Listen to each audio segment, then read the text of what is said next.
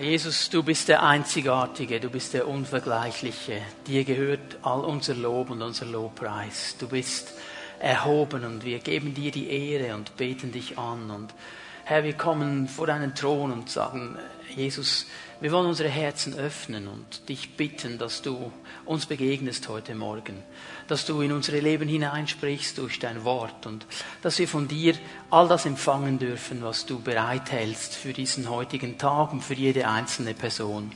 Ich bitte dich, Geist Gottes, dass du uns hilfst und uns die Schrift öffnest, Herr, dass wir, so wie es die Emaus-Jünger erlebt haben, so ein Erlebnis machen dürfen, als du mit ihnen unterwegs warst, Jesus, und ihnen die Schrift erklärt hast und sie daran dachten, haben sie gesagt, hat nicht unser Herz gebrannt, als er uns die Schriften ausgelegt hat. Und da bitte ich dich darum, Geist Gottes, dass du in unsere Herzen hineinsprichst und unsere Herzen ganz neu brennen für das, was dein Anliegen ist. Ich danke dir für dein Wort, Herr. Danke, dass es uns aufbaut und ausrichtet und uns immer besser hilft zu erkennen, was deine Gedanken und Pläne sind. Und ich danke dir dafür. In Jesu Namen. Amen. Amen. Bitte nehmt eure Plätze ein. Ich werde heute Morgen mit einer neuen Predigtserie beginnen, die uns ganz sicher bis ans Ende dieses Jahres begleiten wird und beschäftigen wird, ist ein Thema, das mich persönlich ähm, immer wieder sehr stark beschäftigt, eine lange Zeit auch schon beschäftigt, mindestens 26 Jahre, solange ich mit dem Herrn unterwegs bin, beschäftigt mich dieses große Thema der Endzeit, der letzten Tage. Eschatologie ist der theologische Fachbegriff, die Lehre von den letzten Dingen. Und ich bin mir bewusst, dass dieses Thema immer wieder viele Fragen auch aufwirft und dass ich feststelle, dass ähm, Christen so eine Tendenz haben, ähm, angesichts dieses Themas sich irgendwo äh, auf eine Seite zu schlagen. Da gibt es die, die spekulieren und die machen all ihre Berechnungen und die versuchen alles herauszufinden und lesen noch viel mehr hinein in das Wort Gottes, als da überhaupt steht. Und die sind immer irgendwo so in einer abgehobenen Sphäre und überlegen und so weiter. Und da gibt es die anderen, die sagen, ah, das ist mir alles viel zu kompliziert, das ist mir alles viel zu schwierig und zu geheimnisvoll und zu mystisch, da will ich gar nichts damit zu tun haben. Also der Punkt ist ganz einfach der, dass das Wort Gottes sehr, sehr viel zu sagen hat zu diesem Thema und darum müssen wir uns damit auseinandersetzen. Und ich habe lange darüber nachgedacht, wie, wie soll ich diese Predigtserie benennen, was soll ich für einen Titel geben. Ähm, da könnte man ja sagen, was kommt auf uns zu, was hat die Zukunft für uns bereit, was wird in 15 Jahren sein und so weiter. Wären alles mögliche Titel. Ich habe mich entschieden für einen ganz einfachen Titel, Leben in den letzten Tagen. Und ich werde euch erklären, warum ich diesen Titel gewählt habe, denn er hat sehr viel zu tun mit der Ausrichtung dieser Predigten hat auch sehr viel zu tun mit dem Gebet, das ich schon lange vor diesen Predigten gebetet habe und immer noch beten werde, während ich die Predigten erarbeite und sie auch predige, dass der Herr uns hilft zu verstehen, dass dieses Thema nicht ein abgehobenes Thema ist, sondern zu tun hat mit meinem und deinem Leben jetzt und heute dass es zu tun hat mit meiner Nachfolge. Und das, was wir lernen aus der biblischen Prophetie, Einfluss nehmen muss auf unser Leben heute. Und ich möchte eine etwas längere Einleitung machen, bevor wir den ersten Punkt für heute Morgen uns anschauen, euch ein bisschen die Zielrichtung erklären. Diese ganze Predigt heute Morgen wird ein Fundament legen ähm, für all das, was noch kommen wird. Vielleicht hast du gedacht, boah, endlich spricht mal jemand über den großen weißen Thron oder über die sieben Jahre der Trübsal oder, oder, oder. Ja, wir werden über diese Themen reden, aber, aber zuerst müssen wir ein Fundament legen, damit wir dann gut aufbauen können und verstehen, in welche Richtung das es geht. Ich möchte euch mal einladen, habt ihr eure Bibeln dabei? Die brauchen wir werden in der Bibel arbeiten heute Morgen, also hab sie dabei, entweder gebunden oder als iPad oder als iPhone oder hab sie einfach dabei. Das ist immer wichtig, damit du nachlesen kannst und auch hineinschreiben kannst. Und da schlagen wir mal auf miteinander Hebräer 1, Vers 1. Hebräer 1, Vers 1. Gottes Wort spricht oft und klar von der Endzeit. Wir lesen hier mal an, viele Male. Und auf verschiedenste Weise sprach Gott in der Vergangenheit durch die Propheten zu unseren Vorfahren. Gott ist ein lebendiger Gott. Und weil er ein lebendiger Gott ist, ist er auch ein kommunikativer Gott. Und darum will er sprechen. Und er hat nicht nur in der Vergangenheit gesprochen, er spricht auch heute noch, weil er auch heute noch der lebendige Gott ist. Und der äh, Hebräerbriefschreiber macht hier mal klar, Gott hat auf viele Arten gesprochen in der Vergangenheit durch die Propheten. Und jetzt Vers 2, und der ist ganz wichtig für unseren Zusammenhang. Jetzt aber am Ende der Zeit. Am Ende der Zeit. Unterstreich das in deiner Bibel. Hier steht im griechischen Text der Begriff Eschatos, das Letzte. Da kommt eben der Begriff Eschatologie her, die Lehre der letzten Dinge. Jetzt aber, am Ende der Zeit, hat er durch seinen eigenen Sohn zu uns gesprochen. Die Endzeit, biblisch gesehen, hat begonnen mit dem Kommen Jesu Christi. Als er in diesem Stall in Bethlehem geboren wurde, vor 2000 Jahren, hat die Endzeit begonnen. Die Endzeit hat nicht begonnen in den 60er oder 70er Jahren. Einige denken, oh, während der Ölkrise war das ja so ein Riesenthema damals nicht. Jimmy Carter war Präsident in Amerika, die ganze Sache im Iran mit der Besetzung der Botschaft und so weiter. Und da gab es so einen Hype der Prophetie und all die Bücher kamen. Alter Planet Erde, wohin? Kann sich noch jemand an das Buch erinnern? Ach, damals habe ich gedacht, ich sei der Älteste hier. So all diese Bücher, oder? Und dann war ein Riesenhype und die Filme wie ein Dieb in der Nacht und da wurde nur über dieses Thema gesprochen und ein bisschen einseitig darüber gesprochen und die Leute haben dann das Gefühl, ja, das hat dann damals begonnen. Nein, nein, nein, das hat begonnen vor 2000 Jahren. Und wenn du so willst, wenn du schon ein bisschen datieren willst, dann sind wir vielleicht in den letzten Tagen der letzten Tage. Aber die haben schon lange begonnen. Und das hat etwas zu tun mit der Spannung dieses Themas, werde ich dann mit dem letzten Punkt der Predigt noch einmal darauf zurückkommen. Die Endzeit, das ist mir wichtig, dass wir das verstehen, hat begonnen in dem Moment, wo Jesus Christus zum ersten Mal auf diese Erde kam und geboren wurde in Bethlehem. Seit diesem Moment sind wir in der Endzeit. Eine zweite wichtige Bemerkung ist, dass wir verstehen müssen, dass der Mensch grundsätzlich darauf angelegt ist, ein Interesse zu haben an den Dingen der Zukunft. Prediger 3, Vers 11 sagt etwas ganz Interessantes. Prediger 3, Vers 11.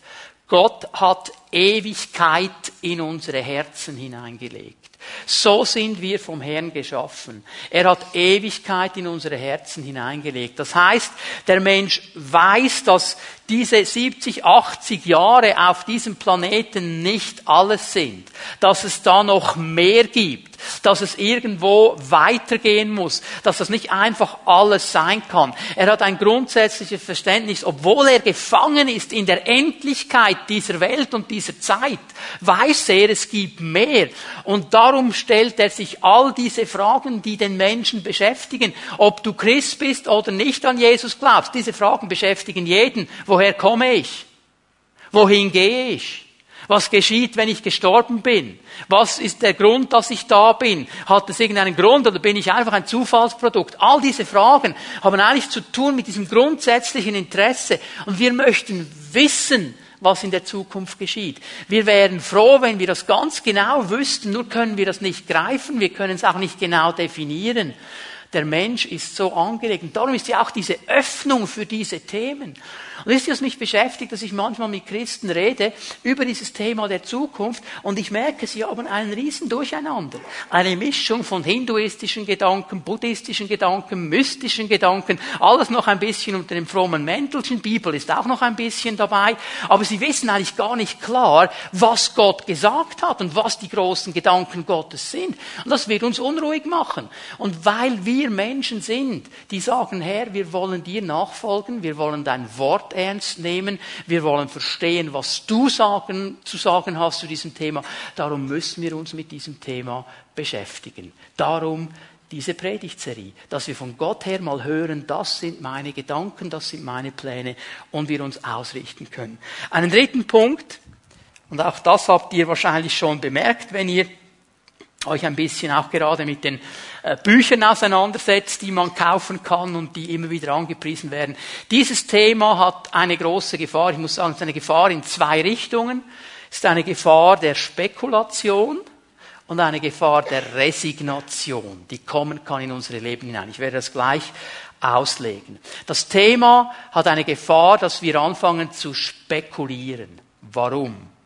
Viele Aussagen des Wortes Gottes in Bezug auf die Zukunft der Endzeit enthalten Bilder, Symbole, Typologien, die manchmal nicht so klar sind es gibt viele Dinge, die können wir nicht mit letzter Gewissheit klar benennen. Ich meine, wenn du nur mal an die Offenbarung denkst oder Hesekiel, der da diesen Thronsaal sieht und die Räder, die sich in den Rädern bewegen, was habe ich da schon alles gehört, vom Panzer über Düsenjets bis weiß ich was, müssen wir immer sagen, das ist immer Spekulation. Es könnte sein. Hesekiel wusste ja nicht, was ein Panzer ist. Und Johannes auch nicht, als er diese Visionen gesehen hat. Das kann schon sein. Aber es ist die Gefahr der Spekulationen. Es gibt Symbole, die können wir nicht auslegen. Die Bibel kennt viele Symbole in der Prophetie, die können wir auslegen, weil sie sich selber auslegen. Ich gebe euch mal ein paar Beispiele. Der Feigenbaum ist in der Prophetie in der Regel ein Bild auf Israel. Israel wird mit dem Feigenbaum verglichen. Und oft, wenn Jesus prophetisch redet über den Feigenbaum, sieht er Israel. Die Pharisäer haben das verstanden, darum sind sie sauer geworden. Du denkst, wieso werden die sauer? Jetzt spricht er über den Feigenbaum wie ein Bauer, jetzt werden die sauer. Weil sie genau gecheckt haben, der spricht über uns. Feigenbaum ist ein Bild auf Israel. Das Meer. Ich habe heute Morgen Daniel 7 gelesen. Und da steht da, dass diese Viecher aus dem Meer gekommen sind. Jetzt müssen wir uns nicht vorstellen, Daniel war da in Sardinien am Strand mit einem Cocktail und plötzlich kommt da irgendein Viech aus dem Meer.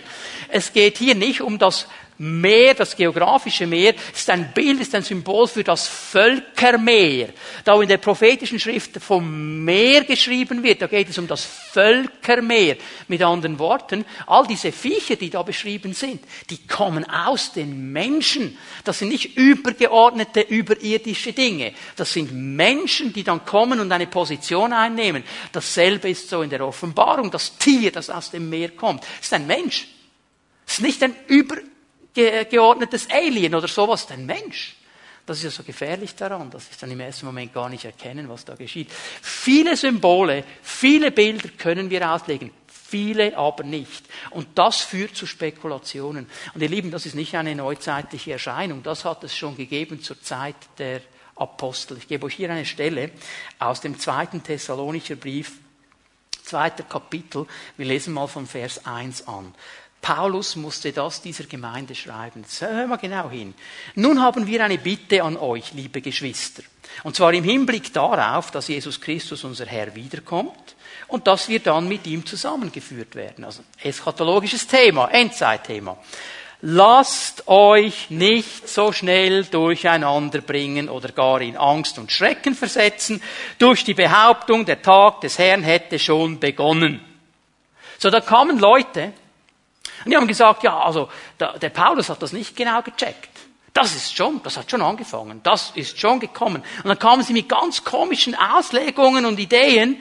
Übrigens, die Leute gibt es heute. Es gibt Leute, auch im freikirchlichen Kreisen sagen, ja, das tausendjährige Reich hat schon lange angefangen. Wir sind mittendrin. Und wir versuchen das jetzt zu realisieren. Wir wollen jetzt den Himmel auf die Erde und das kannst du vergessen mit einem großen Ausrufezeichen. Wir sind in einer gefallenen Welt. Wir können den Himmel hier nicht aufbauen. Aber wenn Jesus Christus sichtbar wiederkommt auf diesen Ölberg, wo er kommen wird, Zacharia 14, das sage ich dir, das wirst du merken.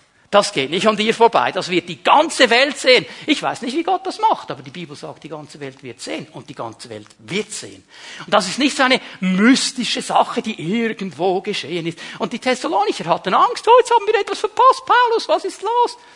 Paulus sagt, easy, easy. Nicht auf die Spekulationen eingehen. Und er sagt jetzt ihnen etwas Interessantes. Ganz gleich, ob diese Behauptungen, diese Spekulationen auf eine vermeintliche Eingebung des Heiligen Geistes stützt. Ob jemand sagt, oh, ich habe einen prophetischen Eindruck, so wird es sein, sagt egal. Auf eine fälschlich uns zugeschriebene mündliche Äußerung. Ja, der Paulus hat doch gesagt, das müssen wir so und so verstehen. Oder auf einen Brief, der angeblich von uns kommt. Auch wenn jemand sagt, das ist ein Brief von Paulus, kannst du vergessen.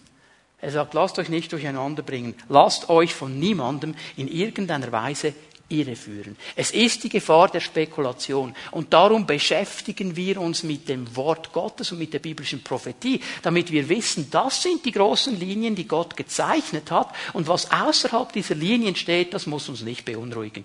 Wisst ihr, damit müssen wir uns auch gar nicht beschäftigen. Das hat gar, nicht, gar keinen Wert. Lassen wir auf der Seite. Wir bleiben in den Linien Gottes drin. Aber es gibt auch Menschen, die resignieren vor diesem Thema. Viel zu kompliziert, viel zu mystisch, viel zu abgehoben, kann ich nichts damit anfangen. Und die Bibel nennt diese Menschen Spötter.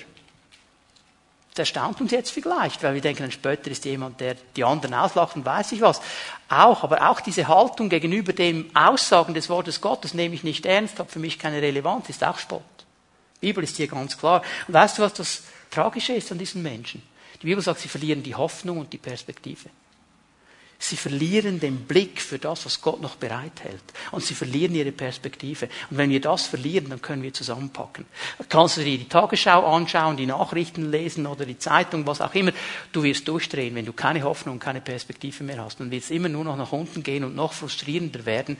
Und wir haben nicht verstanden, was Gott eigentlich tun möchte. Und auch dieses Thema war ein Thema in der ersten Gemeinde. Lass uns mal ganz schnell den zweiten Petrusbrief aufschlagen.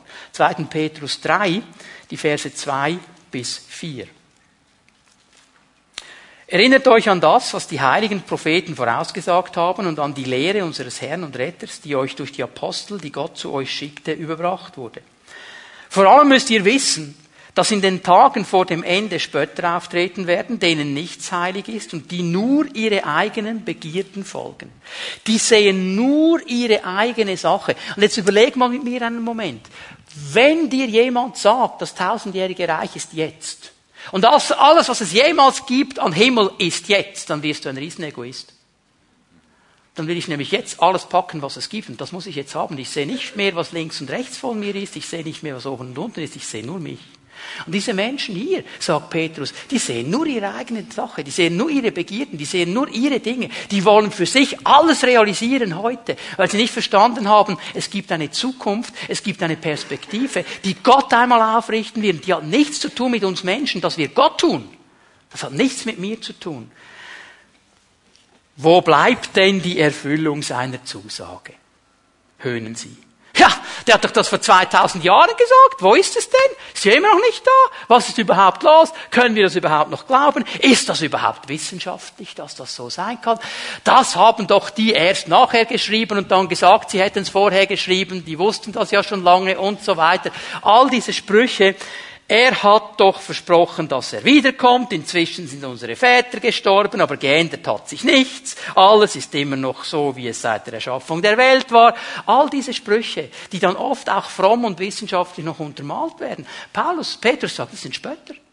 Sie verlieren die Hoffnung, sie verlieren die Perspektive und sie resignieren eigentlich vor diesem Anspruch Gottes, ich habe die Zukunft in meiner Hand und ich bin noch nicht fertig mit euch.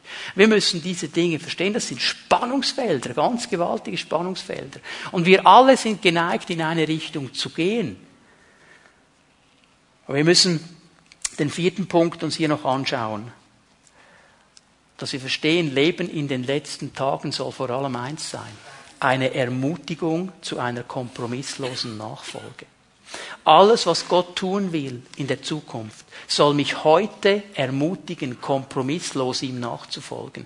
Also eine ganz klare Auswirkung. Ich werde euch eine Stelle noch einmal lesen aus dem zweiten Thessalonicher 2, ab Vers 15.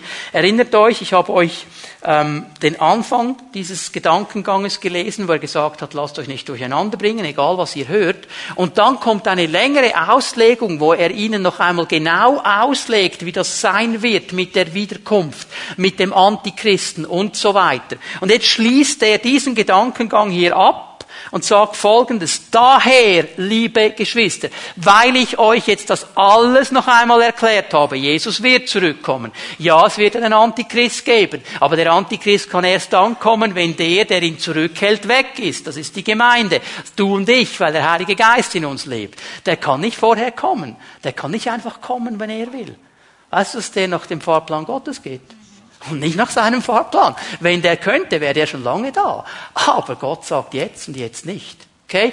Und so weiter erklärt ihn alles. Daher, liebe Geschwister, bleibt standhaft, haltet an der Lehre fest, die wir an euch weitergegeben und in denen wir euch unterrichtet haben, sei es mündlich oder brieflich. Und jetzt betet er. Zusammenhang mit Endzeit. Wir bitten unseren Herrn Jesus Christus und Gott, unseren Vater, der uns seine Liebe erwiesen und uns in seiner Gnade eine nie versiegende Ermutigung und eine sichere Hoffnung geschenkt hat. Paulus sagt, Leute, dass Jesus zurückkommt und uns abholt, ist eine riesengroße Ermutigung. Und es gibt uns Hoffnung. Es baut unsere Leben auf. Wenn ich diese Ermutigung nicht habe, wenn ich diese Hoffnung nicht habe, kann ich zusammenpacken. Kann ich es vergessen, dann werde ich durchdrehen. Vers 17 und euch in eurem Innersten zu ermutigen und euch die nötige Kraft für jede gute Tat und jedes gute Wort zu geben. Mit anderen Worten sagt er, ich bitte darum, Herr, dass diese Hoffnung, diese Perspektive, die Sie haben, sich zeigt in Ihrem täglichen Leben, in jeder guten Tat, in jedem guten Wort, dass Sie leben als Menschen, die dich verherrlichen. Und dass Sie sagen, es ist mir egal, was ihr denkt, es ist mir egal, auf was ihr wartet, ich warte auf meinen Herrn. Und der wird zurückkommen. Und dann dann wird es gut, wenn er kommt. Und das ist genial. Und das ist die Ermutigung und das ist die Perspektive. Aber das muss sich heute zeigen. Und das zeigt sich nicht, indem ich irgendwelche sphärischen Gedanken denke. Es zeigt sich indem, dass ich im Wort und Tat so lebe, wie Jesus das möchte. Endzeitlehre muss immer eine Auswirkung haben in meine kompromisslose Nachfolge. Das war die Einführung. Und jetzt gehen wir zum ersten Punkt. Gott hat viel zu sagen über Prophetie und ich möchte zuerst etwas sagen über die biblische Prophetie, damit wir das einordnen können. Und Prophetie ist auch so ein Thema. Also äh, in unseren Kreisen viel beachtet, viel diskutiert. Geh mal in eine Buchhandlung, schau dir mal einen, einen äh, christlichen Buchkatalog an. Prophetie ist ein Riesenthema. Es gibt x Bücher über Prophetie und, und, und. Aber was ich feststelle, wir reden heute leider sehr verkürzt über dieses Thema. Sehr einseitig. Wenn wir von Prophetie sprechen heute, ist meistens immer sehr stark sofort die individuelle Prophetie gemeint. Wo Gott individuell in mein Leben hineinspricht und mir eine Antwort gibt, eine Führung gibt, was auch immer.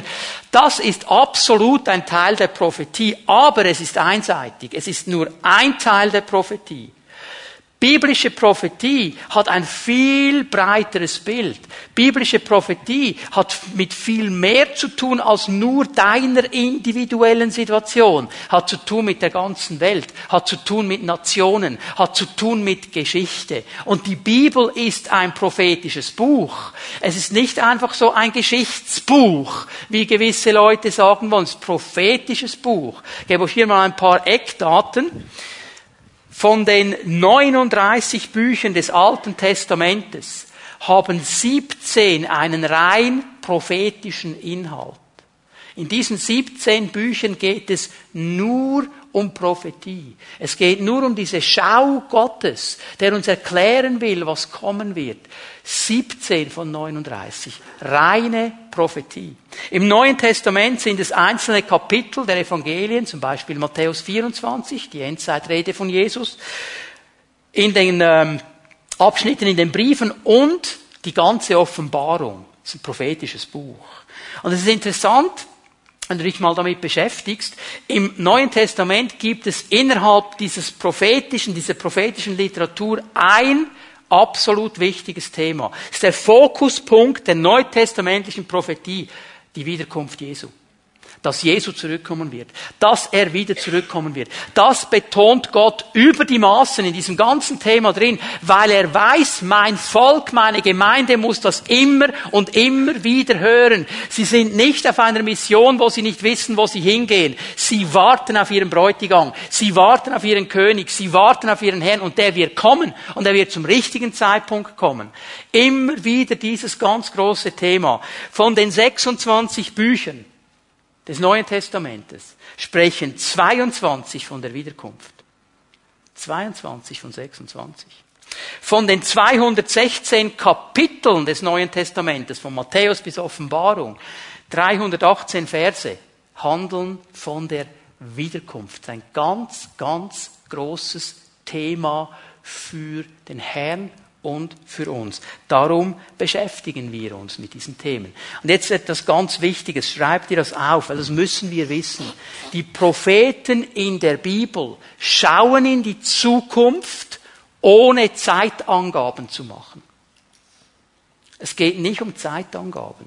Es geht um diesen großen Blick in die Zukunft. Es geht ihnen nicht darum, auf einer Zeitachse zu sagen, das wird dann geschehen, das wird dann geschehen, das wird dann geschehen, das wird dann geschehen. Die Zeitangaben, die sind gar nicht so relevant.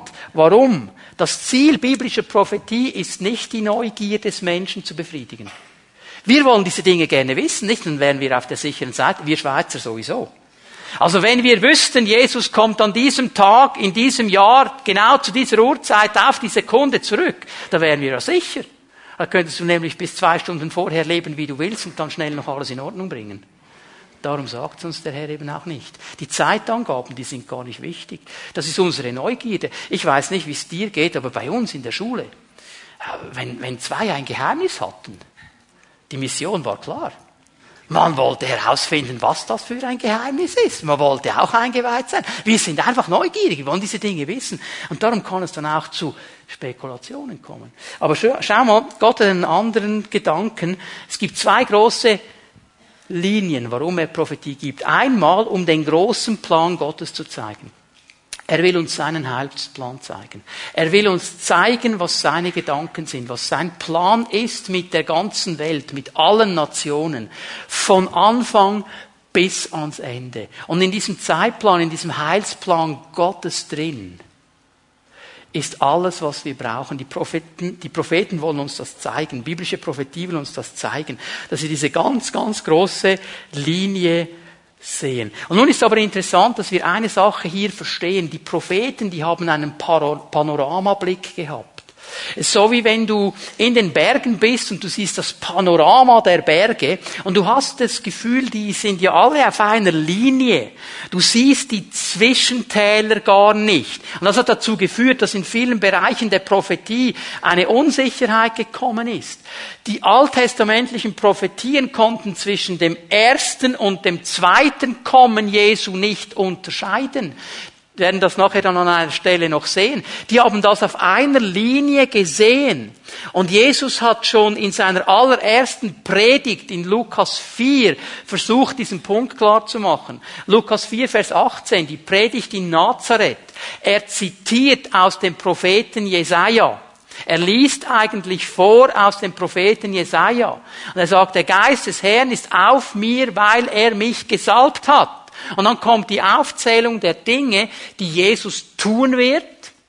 Und dann sagt er, und auszurufen, ein angenehmes Jahr des Herrn, eine Zeit der Gnade. Und dann stoppt er.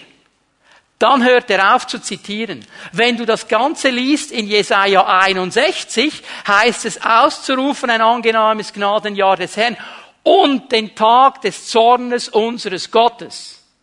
Und Jesus hat hier gestoppt und hat seinen Jüngern eigentlich klar machen wollen, jetzt beginnt die Gnadenzeit. Die Zeit des Zornes wird kommen, ganz am Schluss, wenn ich noch einmal sichtbar zurückkomme auf den Ölberg und dann werde ich die Welt richten. Aber jetzt noch nicht. Darum haben die Jünger nicht verstanden, wieso der jetzt sein Reich nicht aufbauen will.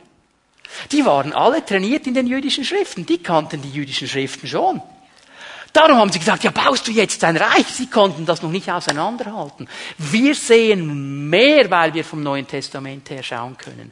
Aber Prophetie will uns einfach mal über alles diesen Heilsplan Gottes aufzeigen. Und der mündet darin, dass alles wiederhergestellt wird, so wie Gott es immer haben wollte. Und wir mit ihm zusammen sein werden in Ewigkeit und Gemeinschaft haben werden. Das ist der Plan Gottes. Und das zweite, was das zweite Ziel ist von biblischer Prophetie, Prophetie ist ganz einfach, dass Menschen durch Prophetie ermutigt werden, heute am Willen Gottes festzuhalten und entsprechend zu leben. Heute. Egal wann das in der Zukunft ist, es muss eine Auswirkung haben heute. Es muss heute mein Leben prägen. Ich muss heute verstehen, ich will diesem Herrn dienen und mich vorbereiten darauf, auf die Zeit, wann er, wenn er zurückkommt. So, biblische Prophetie, das ist das Hauptziel. Und jetzt möchte ich euch die Hauptmerkmale zeigen, biblische Prophetie. Wir werden zwei Stellen nur anschauen. Gehen wir mal zum 1. Petrus 1. 1. Petrus 1. Und wir lesen mal ab Vers 11 miteinander. Der Geist von Christus der durch die Propheten sprach, kündigte sowohl die Leiden an, die auf Christus warteten, als auch die darauf folgende Herrlichkeit. Und sie versuchten herauszufinden, auf welche Zeit und auf was für Ereignisse er damit hinwies. Es wurde ihnen gezeigt, dass diese Voraussagen nicht für ihre eigene Zeit bestimmt waren, sondern dass sie damit euch dienten. Und genau das ist nun eingetroffen. Ihr habt das Evangelium gehört, es wurde euch von denen verkündet, die dafür mit dem Heiligen Geist ausgerüstet waren, die Gott vom Himmel gesandt hat. Diese Botschaft ist so einzigartig, dass sogar die Engel den tiefen Wunsch haben, mehr darüber zu erfahren. Äh, es sind drei Dinge, die ich hier mal äh, herausstreichen möchte. Das erste, was wir in Vers 11 sehen, das ganz große Thema der biblischen Prophetie, der Bibel im Generellen, ist Jesus Christus. Es geht immer um ihn.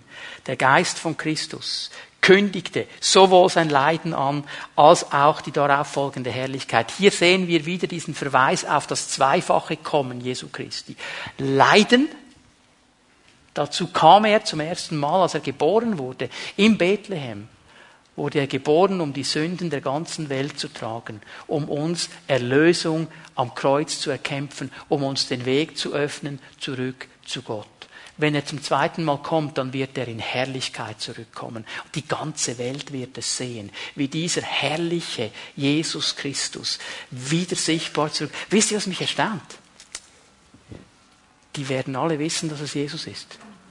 Die Israeliten, sagt uns die Offenbarung ganz am Anfang, sie werden zu Boden fallen, auf die Knie fallen, werden an die Brust schlagen und sagen, das ist der, den wir gekreuzigt haben. Warum? Weil es sichtbar sein wird, dass es der auferstandene Jesus Christus ist, der gekreuzigt wurde. Das wird gewaltig sein. Das wird, und ich sage euch die Perspektive, die wir davon haben werden, aus welcher Sicht wir das sehen. Wow, gewaltig, aber das erkläre ich euch ein anderes Mal.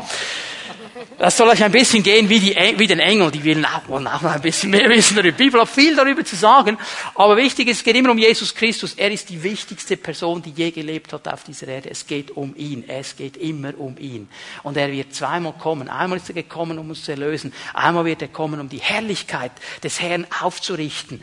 Und dann sehe ich noch eine dritte Sache, die hier ganz wichtig ist in Vers 12. Es ist eine totale Übereinstimmung zwischen den Propheten des Alten Testamentes und dem, was die Apostel im Neuen Bund gelernt haben. Das ist eine totale Übereinstimmung. Das ist eine Linie, die Gott gezogen hat. Das ist nicht so, wenn jemand kommt und dir sagt, das Alte Testament kannst du vergessen, die Propheten kannst du vergessen, ist nicht relevant, nur das Neue Testament ist relevant, da musst du ihm sagen, kannst dich auch gleich vergessen. Das ist völlig unbiblisch. Weil hier ist die Bibel ganz klar.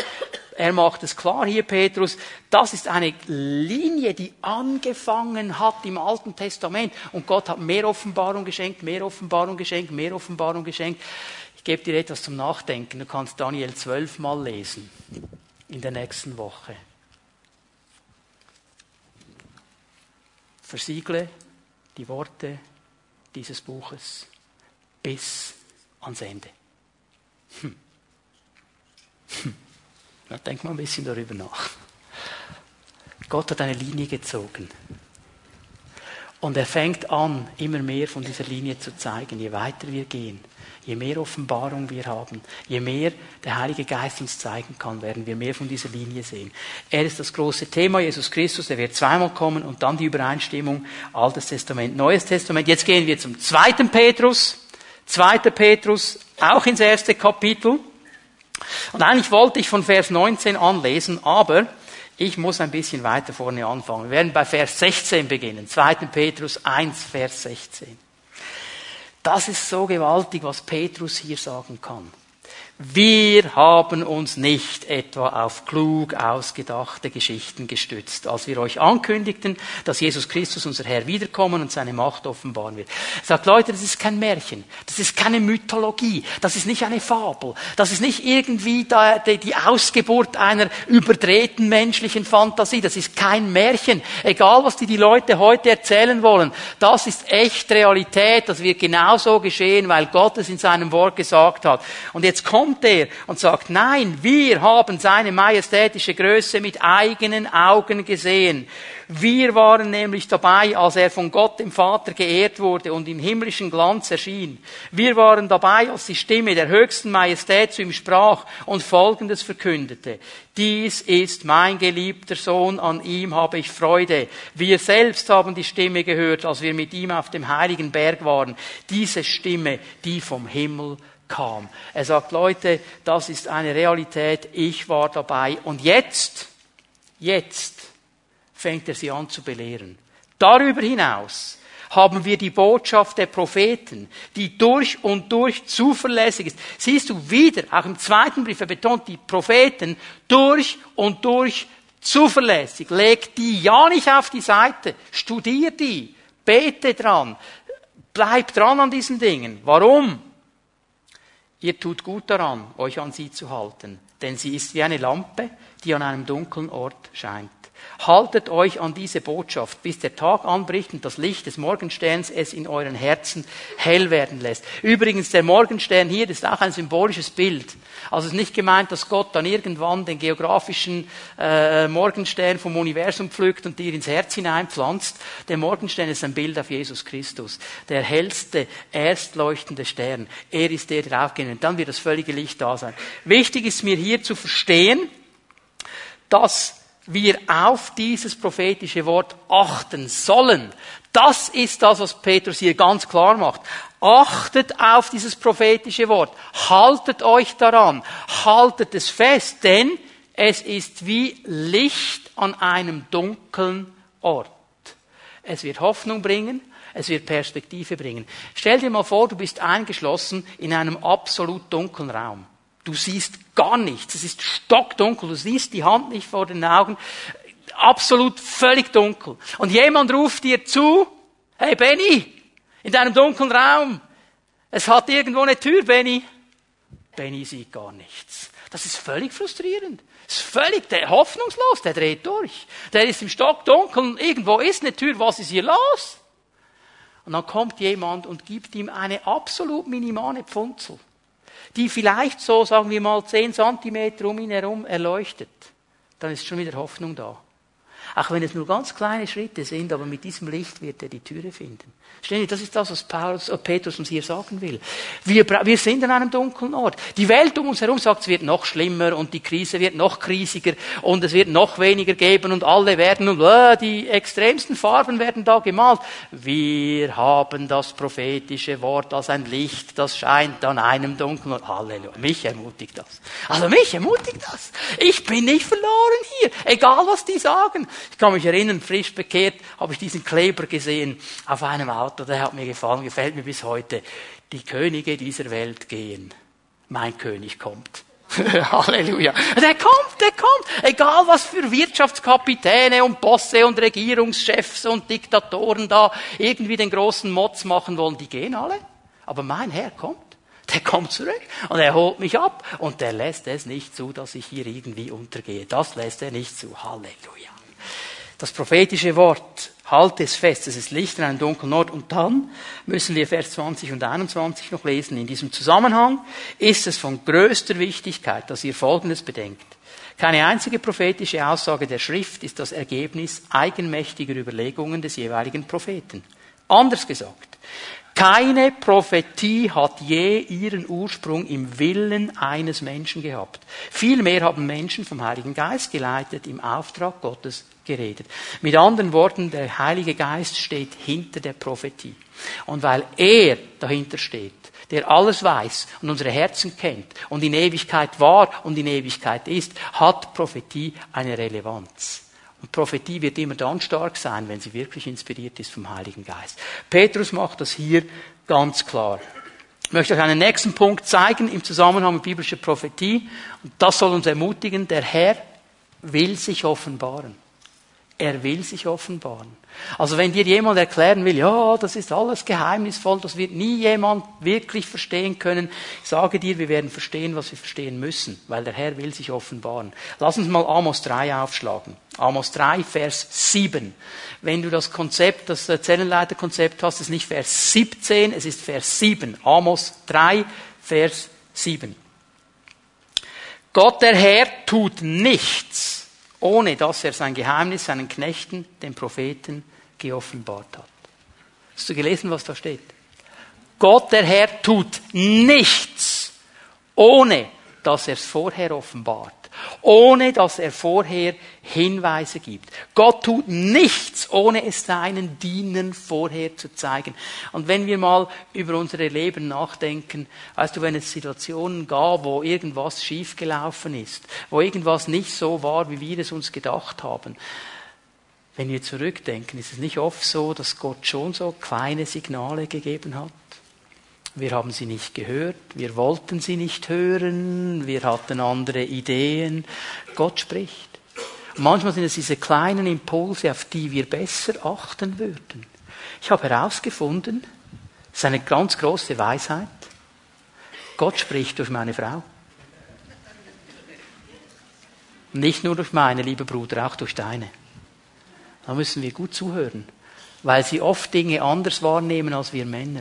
Und ich hätte mir ein paar Mal weniger den Kopf angeschlagen, wenn ich früher gelernt hätte, darauf zu hören. Es sind oft nur diese kleinen Impulse.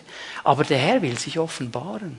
Jesus äh, äh, sagt seinen Jüngern in Markus 13, Vers 23, schaut, ich sage euch das alles, damit ihr nicht in die Irre geführt werdet. Ich sage euch diese Dinge, damit ihr es dann wisst. Der Herr will sich offenbaren. Er will diese Dinge zeigen. Und darum ist das eine wichtige Verheißung im Licht der biblischen Prophetie. Der Herr offenbart Dinge. Gott wird uns die zukünftigen Linien zeigen. Also hör mal, wenn du jetzt nach Hause gehst und sagst, Herr, der Pastor hat gesagt, du wirst uns das Zeugs offenbaren. Ich will die Adresse des Antichristen. Das will er dir nicht sagen. Was machst du, wenn du sie hast? Nützt uns gar nichts. Verstehen wir? Die großen Linien wird er offenbaren. Was wir wirklich wissen. Wir würden ja gern die anderen Dinge noch wissen. All die kleinen Dinge da an der Peripherie. Die großen Dinge wird er uns zeigen. Er wird sie uns zeigen. Es ist zu einem großen Maß gezeigt in der biblischen Prophetie. Und je länger wir vorwärts gehen, zeigt er uns diese Dinge, diese Dinge, diese Dinge. Ich stelle fest, wenn ich ins Wort Gottes hineinschaue, es gab nie ein Gericht, wo Gott nicht vorher sein Volk gewarnt hätte und auch die Welt. Das gab es nie. Gab es nie. Sintflut. Noah hat nicht nur ein Schiff gebaut. Der hat auch gepredigt. Petrus sagt in seinem zweiten Brief, er war der Prediger der Gerechtigkeit. Der hat nicht nur ein Schiff gebaut, der hat auch gepredigt. Es kommt ein Gericht. Leute, es kommt ein Gericht. Es wird Gerechtigkeit aufgebaut werden. Ihr seid ungerecht. Der gerechte Gott wird das richten. Hört mir zu. Hört mir zu. Hört mir zu. Und wisst ihr, die haben alle gelacht. Die haben alle gespottet. Die haben alle gedacht, der spinnt ja. Baut ein Schiff mitten auf dem Land. Baut ein Schiff und sagt, es kommt Regen. Was ist Regen überhaupt? Kennen wir gar nicht. Gab es bis dahin nicht. Der, der spinnt doch. Wie war es an diesem Tag? Wie war es an diesem Tag, als Gott gesagt hat, so jetzt Noah, du und deine Familie, rein in den Kahn, zu, abgeschlossen und dann hat das Wetter losgelassen und der Regen ist gekommen und die Urfluten sind aufgebrochen von unten und von oben hat es nur noch geregnet und die Leute, ich kann mir vorstellen, wie sie an die Arke geklopft haben und geschrien haben, lass uns rein, lass uns rein, lass uns rein. Er hat sie gewarnt. Er hat sie gewarnt. Sodom und Gomorra. Er hat Lot rausgeholt, bevor das Gericht kam. Das ist für mich eines der stärksten Bilder darauf, warum ich glaube, dass Gott uns vor der Trübsalzeit nehmen wird von dieser Welt. Weil das Zorngericht des Lammes hat Jesus getragen. Er hat das Zorngericht getragen. Gott muss nicht mehr zornig sein auf uns. Das Lamm muss nicht zornig sein. Jesus hat es getragen. Lot, Sodom und Gomorra, er hat Lot rausgeholt. Die Zerstreuung Israels, schau mal, immer und immer wieder, wenn du das anstreichen würdest in der Bibel mit Rot, da ist alles rot im Alten Testament, da sagt Leute, Israel, mein Volk, meine Liebe, ihr seid an meinem Herzen, ihr seid mein Augapfel, geht nicht weg von mir, geht nicht weg von mir. Wenn ihr weggeht von mir, werdet ihr zerstreut werden, ihr werdet in die Gefangenschaft kommen. Und genau das ist geschehen. Genau das ist geschehen. Jesus schaut Jerusalem an und er weint und sagt, Jerusalem, Jerusalem, wie oft habe ich versucht, dich zu sammeln. Und du hast nicht gehört, du hast die Zeit der Heimsuchung nicht erkannt. Darum wirst du zerstört werden. Und das ist etwas vom brutalsten, was in der Weltgeschichte geschehen ist. Die Zerstörung Jerusalems, 70 nach Christus. Und die Theologen heute, die wissen nichts Blöderes, als zu sagen, die haben das erst nachher geschrieben und das Jesus in den Mund gelegt. Das ist Quark. Jesus hat genau gewusst, er hat geweint und gelitten. Sein Herz hat es, äh, hat es zerbrochen. Hast du das Gefühl, Gott hat Freude daran, wenn er richten muss? Nein. Aber es ist die Konsequenz, das müssen wir verstehen. Darum ist unser Leben heute so wichtig. Damals war es Noah. Heute, Florence, bist du's. Und der Dan. Und die Jette. Wir sind die Prediger der Gerechtigkeit, die mit Wort und Tat stehen für unseren Herrn. Amen. Darum ist das so wichtig. Und wisst ihr, die biblische Prophetie ist so genial. Es war ja Titus, der römische Feldherr, der Jerusalem zerstört hat. Die Bibel ist so genau und detailliert. Ich denke, es ist der Prophet Daniel, bin mir nicht ganz hundertprozentig sicher. Lies mal alle großen Propheten, dann findest du es. Wo er sagt, wo er sagt, dass der, der Jerusalem zerstört, in den Fluten sterben wird. Und jetzt kannst du Geschichtsbücher nehmen. Weißt du, wie Titus gestorben ist? Er ist ertrunken in einem reißenden Fluss. Hunderte von Jahren vorher hat die Prophetie diesen Punkt schon gesetzt. Gott weiß alles. Halleluja. Und er offenbart uns diese Dinge. Er zeigt uns die großen Linien, damit wir mit Hoffnung und Perspektive und Sicherheit vorwärts gehen können. Er zeigt uns diese Dinge. Nun mein letzter Punkt für heute. Wie gehen wir um mit diesem prophetischen Wort? Du und ich, was machen wir damit? Was machen wir damit? Er redet er offenbart sich, er will uns ans Ziel bringen. Aber die Spannung, in der wir leben, ist jetzt die folgende. Auf der einen Seite sagt Jesus, ich komme bald. Und auf der anderen Seite sagt Petrus, noch nicht. Es ist die Spannung zwischen bald und noch nicht. Und in dieser Spannung drin leben wir. Bald und noch nicht. Und weißt du, was Gott möchte? Dass wir in dieser Spannung zwischen bald und noch nicht den Willen Gottes leben. Kompromisslos in seiner Nachfolge stehen. Genau das tun, was er will. Und so den Menschen auch ein Hinweis sind auf das, was Gott eigentlich tun möchte. Ich musste daran denken an ähm, Matthäus 25, das Gleichnis der Talente. Das ist ein wunderbares Bild. Der Herr, der die Talente da verschenkt, ist ein Bild auf Jesus Christus. Und er hat seinen Leuten auch gesagt, ich gebe euch mal die Talente, ich komme aber zurück und dann schauen wir, was, wir, was ihr damit gemacht habt. Dann werden wir mal hinsetzen miteinander und mal schauen, was gelaufen ist. Und zwei dieser drei, die haben etwas Richtiges gemacht. Die haben gesagt, boah, der kommt zurück. Der kommt wahrscheinlich bald zurück. Wir wissen nicht genau wann, aber der kommt zurück. Also heute, ich gebe Gas wie ein Verrückter. Ich will die Talente umsetzen. Ich will alles tun, was ich tun kann, um zu multiplizieren, um das zu tun, was er mir gesagt hat. Und die waren dran und waren dran und waren dran. Und als er zurückkam, hat er zu ihnen gesagt, ihr wart treu. Er hat nicht gesagt, ihr wart perfekt. Er hat nicht gesagt, ihr habt keine Fehler gemacht. Er hat nicht gesagt, ihr wart immer superheilig. Er hat nur gesagt, ihr wart treu. Die haben garantiert Fehler gemacht. Die haben garantiert nicht alles richtig gemacht, aber sie waren treu. Sie haben damit gehandelt. Komm herein in die Herrlichkeit deines Herrn. Weißt du, was ich mir wünsche? Für mein Leben, für unser Leben. Also wenn die Pfimi Bern mal vor ihm steht, dass er sagt, Pfimi Bern, gut gemacht. Ihr wart treu. Kommt rein. Kommt rein. Kommt rein. Bin ich einer der Leute, die sagen, Herr, Vollgas. Ohne Kompromisse. Ich lebe das Leben so, wie du es willst. Denn du wirst zurückkommen.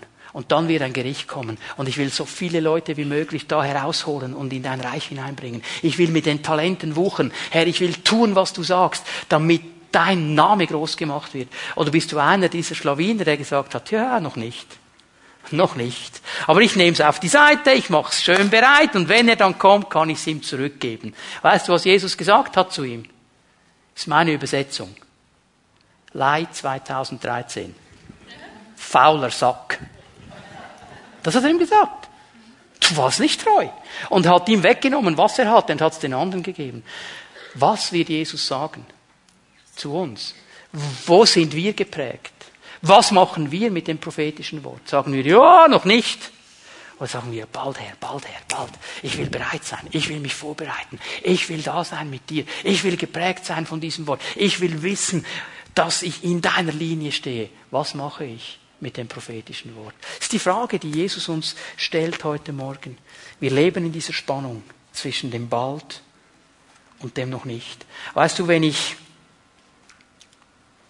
zu sehr auf der Seite des bald bin, dann bin ich irgendwo in einer Sphäre drin, wo ich mich nur noch spekulativ bewege.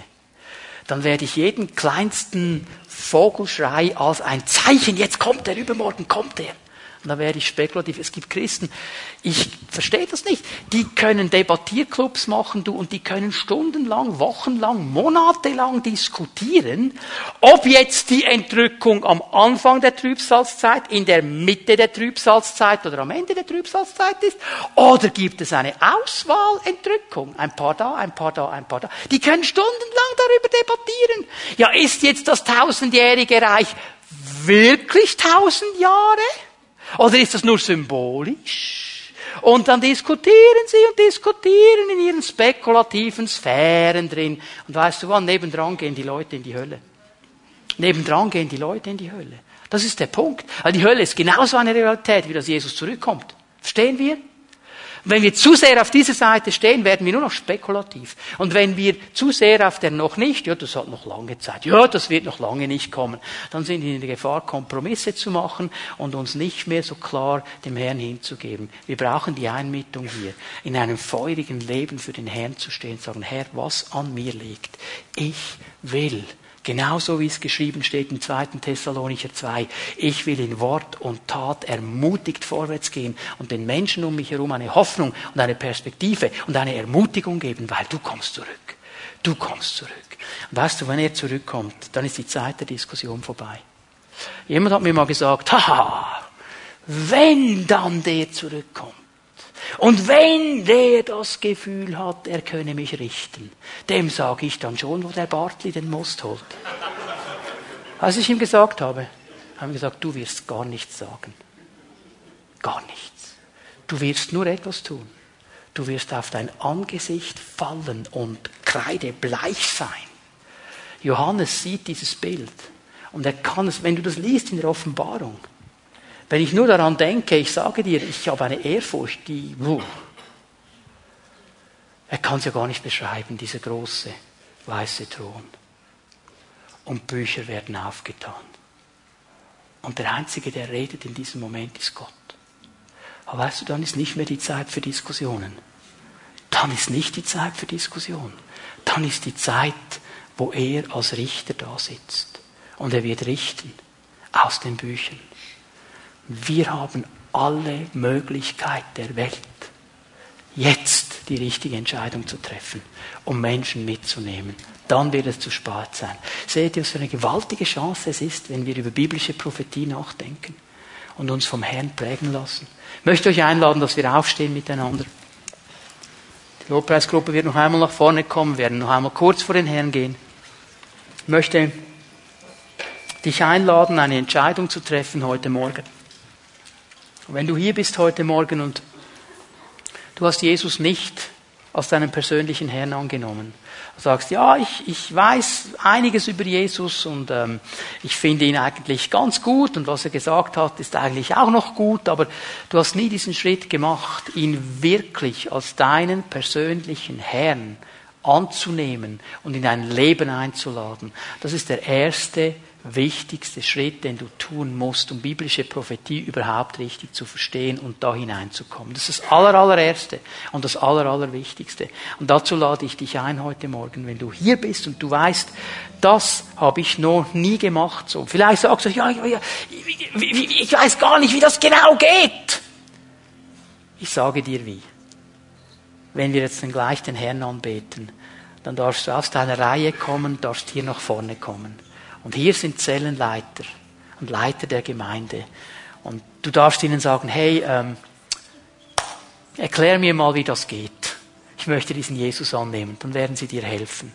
Ich möchte eine zweite Gruppe von Menschen ansprechen. Menschen, die sagen, ja, ich kenne Jesus, ich, ähm, ich, ich bin schon lange mit ihm unterwegs, aber du merkst, wie, wie schnell du abgelenkt bist, wie schnell du, wie schnell du irgendwo ähm, bereit bist, auch Kompromisse einzugehen.